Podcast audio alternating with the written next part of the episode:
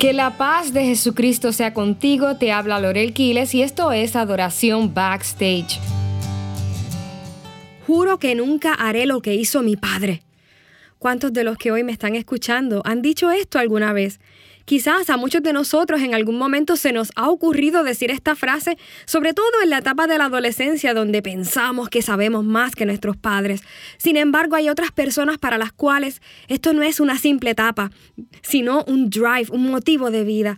El sufrimiento a raíz del abandono o el maltrato de su padre ha sido tal que el único motivo para vivir es demostrar cuánto podemos en la vida y cuán diferentes podemos ser a nuestro padre. De hecho, hace algunos años escuché el testimonio de este líder de jóvenes y trabajador social que contaba esta misma experiencia. Su padre fue un alcohólico que maltrataba a su mamá, a él y a sus hermanos, y el maltrato contra su mamá fue tal que esta mujer cayó en una depresión tan fuerte que terminó suicidándose. Y luego de esto, para colmo, su papá los abandonó. Nada más de pensar en esta historia se me quiebra el corazón. Él contaba cómo al ser el mayor en la casa tuvo que comenzar a trabajar desde muy niño para sostener a sus hermanos. Llegaba sucio y apestoso a la escuela, no lograba concentrarse y lamentablemente las maestras continuamente lo regañaban y lo avergonzaban delante de los demás. La ira contra su padre comenzó a extenderse contra sus maestras y toda autoridad en su vida, por lo que continuamente se metía en problemas, y mientras más problemas tenía, más se repetía a sí mismo respecto a su padre. Te odio, haré todo lo necesario para quitar tu imagen de mi vida.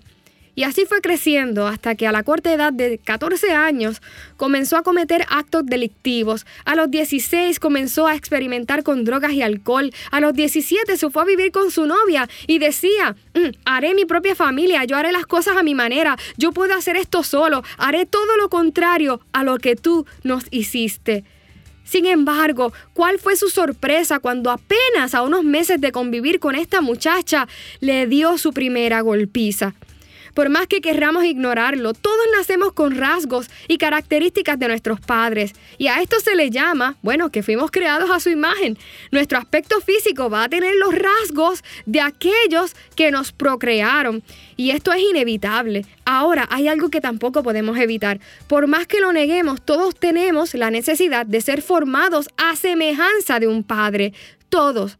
Como sabemos, la imagen es el aspecto físico, mientras que la semejanza tiene que ver con cualidades, con rasgos, con virtudes. Muchos, a causa de las malas experiencias con su padre, tratan de vivir como si este aspecto no fuese necesario, como si en realidad pudiesen huir de ello. Piensan que proponerse ser todo lo contrario a su padre es igual a desarraigar esa necesidad intrínseca que todos tenemos de un padre.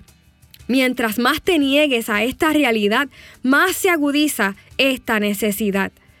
Hoy se plantean diferentes modelos familiares donde aparentemente un padre no es tan necesario. Sin embargo, expertos en la conducta y el desarrollo psicológico están de acuerdo en que todos crecemos con una especie de imagen interna de una madre y un padre que se va nutriendo y fortaleciendo con los ejemplos que tengamos durante toda nuestra vida.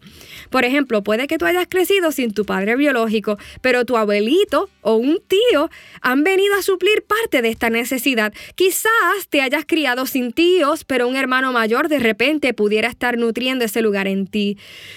Quizás también tus amigos, tu novio, tu esposo pudieran estar supliendo para esta necesidad. Y no es que lo hagas conscientemente, pero inconscientemente puede que hoy te estés apoyando en otra persona para tratar de llenar el lugar de un padre ausente. Aunque probablemente tú hayas pensado que has podido crecer sin un padre, de seguro has tenido una figura paternal externa que ha definido tu estándar y figura paternal interna. La figura de un padre es aquella que nos da seguridad, sentido de protección y afirmación, no solamente privada, sino pública. Es el Padre quien de hecho afirma nuestra identidad. Y el mismo Jesús habló de esto cuando todos cuestionaban su vida y su testimonio. En Juan capítulo 5 él dijo, si yo diera testimonio en favor mío, mi testimonio no valdría como prueba. Pero hay otro que da testimonio en favor mío y me consta que su testimonio sí vale como prueba. Ustedes enviaron a preguntarle a Juan y él dio testimonio a favor de la verdad, pero yo no dependo del testimonio de ningún hombre. Yo tengo a mi favor un testimonio más valioso que el de Juan. Lo que yo hago es lo que mi padre me encargó que yo hiciera y esto comprueba que de verdad el padre me ha enviado. Y también el padre que me ha enviado es el que da testimonio a mi favor. He hecho la prueba en mi casa y de una manera impresionante las palabras de mi esposo suenan muy diferentes a los oídos de mis hijas. Yo puedo decirles lo hermosas que son, lo capaces que son y ellas me escuchan, pero la carita les cambia y es como si cayeran en tiempo cuando papá es quien se los dice. Papá es quien las afirma.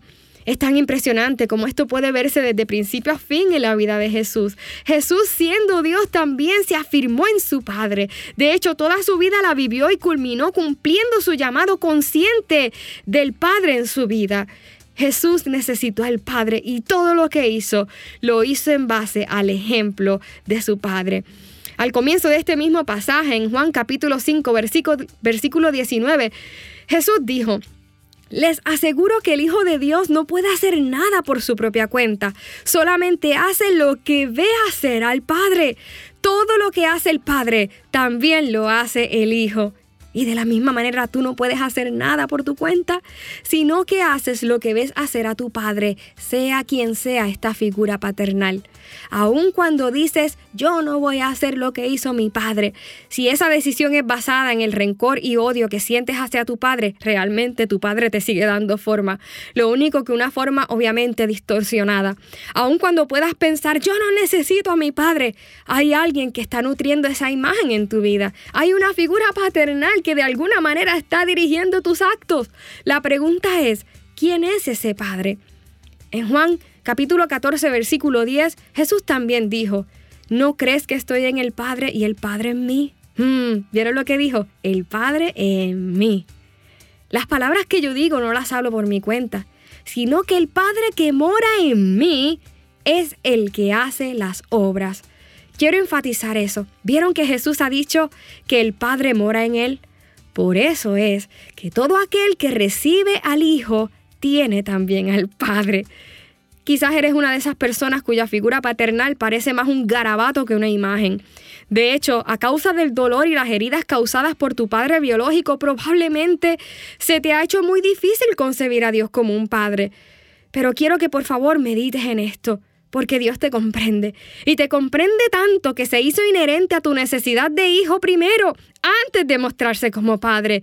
Porque Dios es el Padre que se manifestó como hijo para sanar tu corazón y volverlo al suyo. ¿Has pensado en eso? Dios sabe lo que es un hijo lastimado en la vida, porque Él se manifestó primero como hijo.